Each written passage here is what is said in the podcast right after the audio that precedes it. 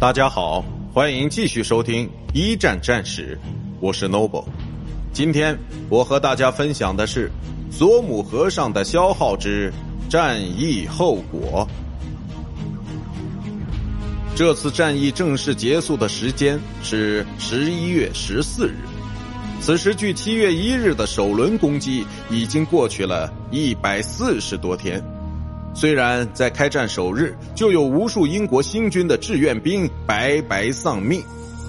但在整场战役中死伤失踪的一百三十万人中，只有四十万是英军士兵，所以总体来说还是协约国胜了。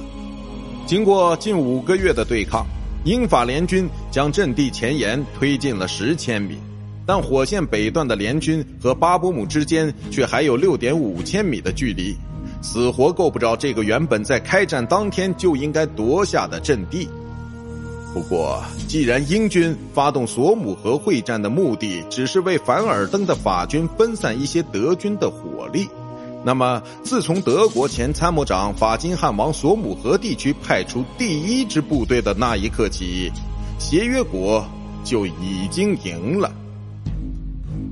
索姆河会战结束之后。德军从上到下都笼罩在一片阴影之中。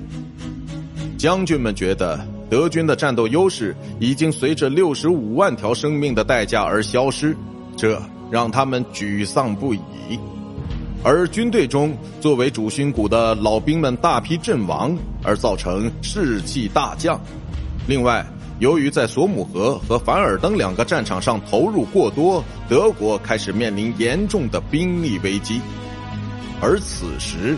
最高指挥部的错误抉择，则把德军进一步推向了崩溃的边缘。